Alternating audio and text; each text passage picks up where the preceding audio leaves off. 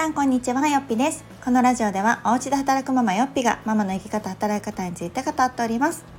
実は先日ですね日経ウーマンという皆さんご存知でしょうか？有名な雑誌があるんですけれどもそちらが企画されている、えー、セミナーに講師として登壇をさせていただきました、えー、とってもね素敵なあの貴重な機会をいただきましたので今日はその裏話というかちょっとこう終わった後の感想なんかをお話ししてみようかなと思います、えー、まずですね皆さん日経ウーマンってご覧になられたことありますでしょうか？結構ね3 4 0代の女性が気になる雑誌の一つなんじゃないかなと思いますが、あの働き方だったりとかお金の話子育ての話なんかそういう本当に3 4 0代女性がもうこれ興味ある他の人どうしてんの？みたいな知りたい情報がですねたくさん載っている雑誌がありまして。えっと、そちらの、えっと、ウェブの方でもねたくさん発信をされているんですけれども、えっと、毎月かな結構、えっと、頻繁にセミナーっていうのをされているようです。で、えっと、今回この登壇するっていうところで、えっと、どれぐらい前かな半年ぐらい前に決まったんですけれどもずっとこの9月が来るのをちょっとドキドキしながら あの私はこの日を迎えたんですけれども普段は自分が主催するセミナーなので。えー、ヨッピを知ってくれててでヨッピに興味があったりとかヨッピがやってることに興味があって、えー、ご参加いただくっていうことがほとんどなんですけれどもやっぱりこういう自分の主催ではなく他のメディアさんに、えーと講師としてね登壇をさせていただくっていうのは私のことが知らないっていう方が、まあ、もちろんほとんどでしょうしなんかこのテーマとかに興味があって、まあ、どんな感じかなって話を聞きたいという方が多いんじゃないかなと思うのでなんかそこのちょっとドキドキ感がまた一つねあの緊張感としてありましたが。まあ、どんな話をしたのっていうと、えっと、一応テーマとしては最小限のリスクで働く在宅ワーク×副業の始め方という、えー、タイトルでお話をさせていただきました。ね、私は普段から、まあ、在宅ワークとかあと副業複数の方ね副業っていうのの、えー、まあ、私自身もしているしそういう情報について発信をしているんですけれどもなかなかこう詳しく聞く機会がなかったりとか身近にされてる方がいなかったりとかっていうところでこう情報にたどり着かないっていう方もねやっぱり多いんじゃないかなと思います。でまあ何かしらの媒体とか、まあ、たまたまユッピーを知ってくださった方はね私が普段発信していることをあのご覧いただいているかと思うんですがあの全然知らなかったという方はもちろんいらっしゃるしこの日経ウーマンはねすごく有名な大きなあの媒体なので日経ウーマンきっかけで今回ご参加いただいたという方がほとんどだったと思います。で在宅ワークってね興味あるけどどうやってするのとかあと今回で言うと、えっと、今の働き方をね見直してキャリアチェンジしたいっていうのとかあとは自分に合うね在宅ワークの形が知りたいっていうような、えっと、一応チェック項目を挙げさせていただいてましたあのこの講座内でもちょっと話したんですけどあの在宅ワークといえどもですね実はいろんな働き方があるんだよっていうことをお伝えをしたかったんです。でじゃないとなんか家で働くっていうところ在宅ワークっていうところでなんかこれっぽいみたいな家で働けるっぽいみたいな感じでやり始めたけどなんか思ったほど収入が上がらないとか思ったほど時間がかかってめちゃくちゃ労働時間が伸びてるとかねなんかそういうことにもなりかねないなと思うんですね。その在宅ワーク選びその仕事の前にその在宅ワークの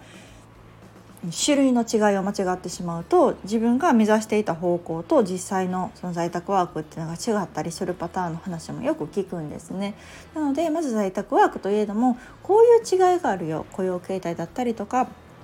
あの自分が望んでいることとその求める働き方っていうのをまず一致させるっていうところのお話をさせていただいたりとかあとは専業主婦の方もいらっしゃったけどもうすでにお仕事されてる方会社員の方も大勢いらっしゃったのでそういう方たちが副業を始めるためにはどんなことができるのかとかどうやってスタートしたらいいのかみたいなところのお話を中心にさせていただきました。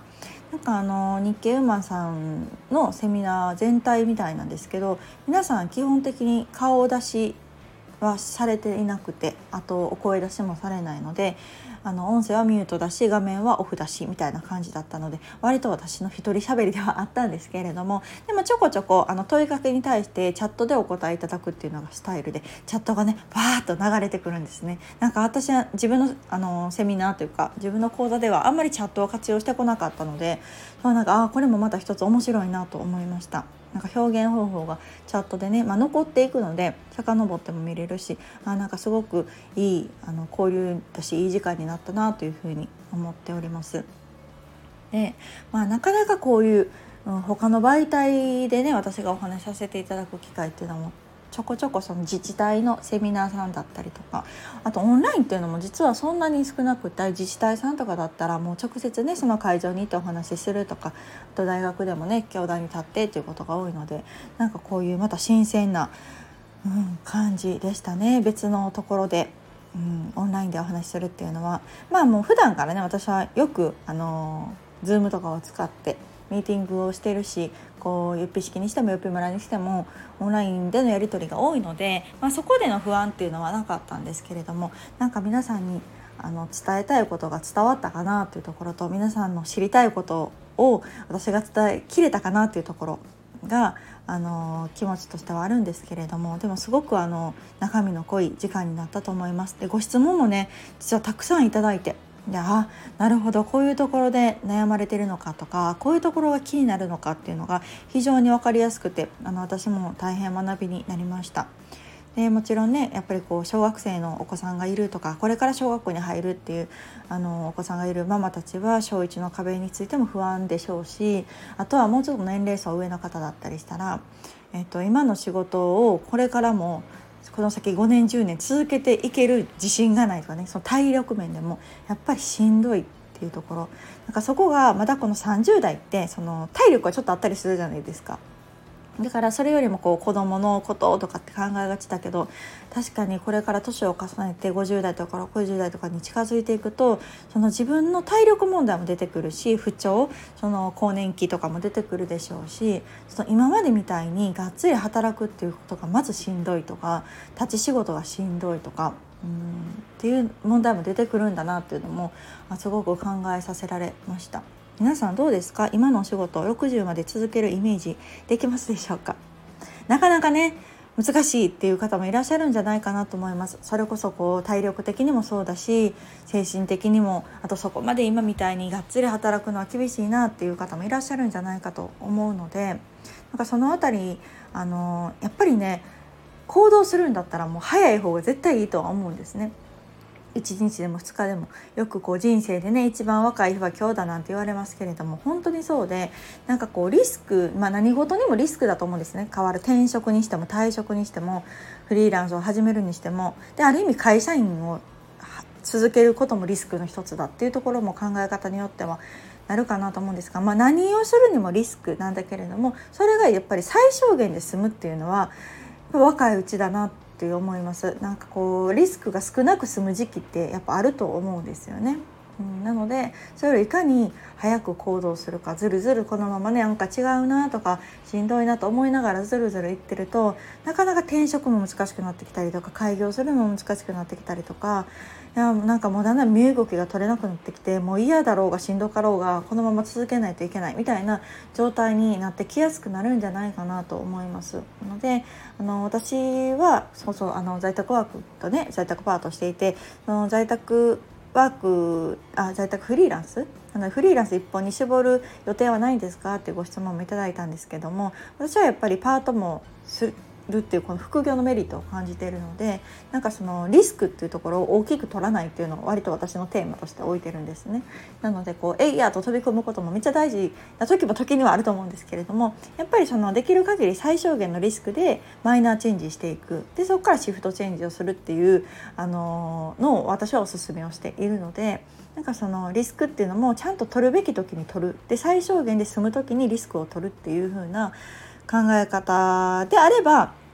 なんかこうリスクは少ないんだけれども大きく変化することができるっていうような、うん、なんかこう行動した結果っていうのが大きく返ってくるんじゃないかななんてことをこの講座とかあと質問をいただいた上でねなんか私も改めて感じることができました。またこの、えー、在宅ワークかける副業の始め方の講座っていうのはどこかでね、まあ、私主催としてでもあのお話をしようかなと思ってますのでまたご興味ある方はその時にご参加いただけたら嬉しいなと思います、まあ、今回は本当に貴重な機会をいただきましたなかなか日経ウーマンでね、あのー、セミナー講師として登壇させていただけるなんて思ってもなかったしこんな機会がなかなかないと思いますのであの私の経験としても一つ、あのー、詰めたかなと思っております。はい、何事も挑戦ですね。なんか初めてのことだらけなんですけれどもドキドキもするし緊張もするんだけれどもやっぱりやってみたらよかったなと思うので私も引き続き小さな挑戦をたくさん続けてこういう機会をねいただけるように頑張りたいなと思います。ではまた次回をお楽しみに。さよなら。